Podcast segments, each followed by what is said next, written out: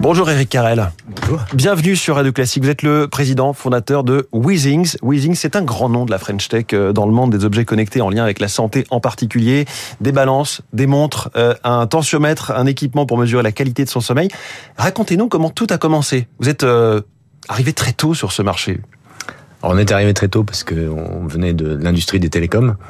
Et dans les télécoms, il y a eu, si vous vous souvenez un peu, dans les années 2007-2008, cette révolution où finalement le, le, smartphone est arrivé. On a compris que les opérateurs n'allaient pas être capables de d'apporter dans, dans la vie tout ce qu'on imaginait venir du, du monde de, de télécom. Et donc il y avait de, de nouvelles verticales qui allaient se créer. Donc on a voulu faire des objets connectés. Et un peu par chance, on a démarré par un PES personne. Un PES personne. On est donc en 2009. C'est pour ça que je dis qu'on est bien avant cette mode de cette mode de tous les startups françaises à Las Vegas à partir des années 2015 à peu près. Pourquoi un PES personne? Alors parce qu'à l'époque on a considéré que c'était un objet facile à faire pour les ingénieurs pour démarrer une entreprise. En fait, on avait tout faux. Euh, c'était compliqué. C'était compliqué parce qu'il fallait faire non seulement le PES personne, mais il fallait faire une plateforme, faire des applications, etc. Et puis euh, d'un point de vue marketing aussi, on avait tout faux aussi sur la cible. Enfin bref, on s'est un peu trompé sur tout. Mais c'est quoi euh, C'était vous étiez trop ingénieur et pas assez euh, marketeur? On était vraiment, on était vraiment très ingénieur. En plus, on arrivait dans un domaine qu'on ne connaissait absolument pas, c'est-à-dire que euh, à quoi sert, à qui sert un PES personne et comment l'expliquer?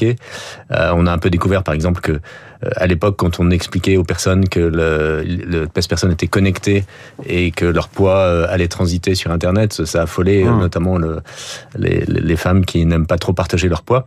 Et, et, donc, on a, on a, oui, on a fait un certain nombre d'erreurs au démarrage. Là, vous parlez des erreurs, mais finalement, ça a très bien fonctionné.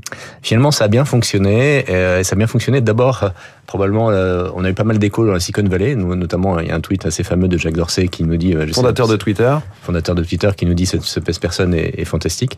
Euh, et ça, puis ça euh, voilà, ça, ça a aidé. Et puis à partir de là, euh, les, les, choses ont démarré. Euh, ce qu'on a découvert. En fait, les gens ont pris goût au fait de se peser quasiment tous les matins et d'avoir la courbe de poids qui s'inscrit automatiquement sur une appli sur leur téléphone. Voilà. Alors ils ont pris goût. C'est même plus que ça. Ce qu'on a découvert c'est qu'il y a des personnes qui nous ont dit tu m'as changé la vie. Nous, nous venions du monde des télécoms, on avait fait des livebox qui envoyaient des gigaoctets par jour. Cette idée que juste une mesure par jour pouvait changer la vie, on comprenait pas. Et, et en fait, on a compris que il y a, y a un rapport à soi, un rapport à son corps, euh, et où la mesure est quelque chose de très intime, et le fait de pouvoir la regarder à un moment opportun et d'avoir son historique aidait beaucoup de personnes, mmh. notamment celles qui avaient des problèmes de poids. Alors je l'ai dit, je l'ai dit, hein, vous avez fait des tensiomètres, thermomètres, des montres qui euh, peuvent euh, faire des électrocardiogrammes. Euh, D'ailleurs, je vois que vous avez une bonne montre. Bon, ça c'est vous qui le dites, c'est le cas effectivement, mais j'avais pas prévu de le dire. Euh, vous êtes en lien permanent avec des, des professionnels enfin des médecins tout simplement pour euh, concevoir vos, équipements Alors oui, aujourd'hui il y, a même des médecins qui, euh, travaillent avec nous, euh, avec les équipes en permanence. On a des, des qui ont fait des études cliniques avec un certain nombre d'hôpitaux. Donc le, lien est de plus en plus fort. Mais ce, lien, il s'est créé au fil des années. Hein. Ça n'a pas été une décision d'un seul coup. Après Space Person, on a fait les tensiomètres. Après, on a essayé de, travailler avec le, monde de la santé plus pro, enfin plus profondément, et notamment en France. Et là, on s'est pris un peu euh, à mur. C'était dans les années 2014-2015, d'où le rachat par Nokia, etc. Alors justement, on en vient à cette péripétie et pas des moindres. Rick Carrel, vous avez vendu Weezings à Nokia en 2016, et puis deux ans plus tard, vous l'avez racheté. Qu'est-ce qui Oui, passé alors il y, y, avait rien de prévu dans tout ça.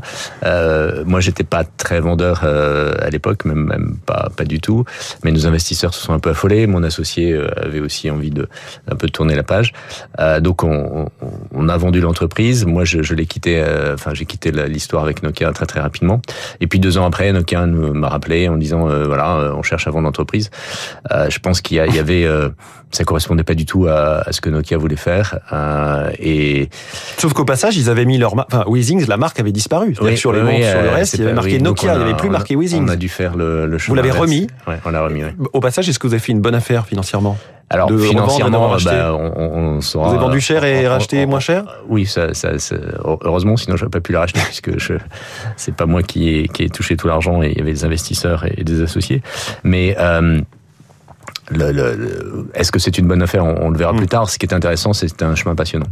Est-ce que avec toutes ces données euh, et à votre application qui donne des conseils en fonction des, scores que l'on a chaque jour, du nombre de pas que l'on fait ou des, des, des brasses que l'on peut faire avec sa montre, etc. Est-ce que vous auriez le potentiel de devenir aussi connu, voire aussi important dans le système de santé qu'une entreprise comme Doctolib? Est-ce que parfois ça vous titille qu'est-ce qu'on pourrait faire qui fasse qu'on devienne systémique quasiment? Alors euh, franchement, on, on, y, travaille fortement. Euh, euh, contrairement à d'autres entreprises, on est, nous, on est, on est aussi beaucoup aux États-Unis. On fait 40% de notre chiffre d'affaires aux États-Unis. Et euh, si vous voulez, il y a, il y a un certain nombre d'acteurs qui considèrent aujourd'hui que le, les systèmes de santé vont collapser. Euh, s'effondrer Parce que s'effondrer, parce que les maladies chroniques se développent trop fortement. Et aujourd'hui, il faut bien être conscient que le, dans le système de santé tel qu'il est organisé, les médecins s'occupent du patient quand il, le patient est à côté d'eux, euh, à l'hôpital, etc. Mais finalement, ce qui se passe dans la vraie vie, qui est le plus essentiel pour notre santé, personne s'en occupe ou à peu près personne. Et donc, là, vous parlez de prévention, en fait c'est de la prévention, mais c'est en fait surtout l'accompagnement au changement de comportement. Mmh. Et l'accompagnement au changement de comportement, tout le monde maintenant est clair sur le fait que c'est clé, d'une part, et que c'est quelque chose qui se fait euh, en, dans une longue durée. Il faut à peu près trois ans pour aider quelqu'un à changer de comportement. Et donc ça, ça nécessite de la persévérance et nécessite d'être près de la personne. Et c'est ce que nous savons faire. Dernière chose, est-ce que ce qui vous a manqué pour exploser le plafond, c'est une forme d'hésitation depuis le début entre des beaux produits, euh, l'horlogerie, dans ce cas-là, d'industrie, d'artisanat d'art, et le monde des objets connectés un peu plus geek, un peu moins chic? Non, je ne dirais pas ça. Je dirais que ce qui, ce qui est important pour demain, c'est euh, vraiment de, de, de, travailler ce nouveau lien qui se crée entre la vie réelle et le monde de la santé.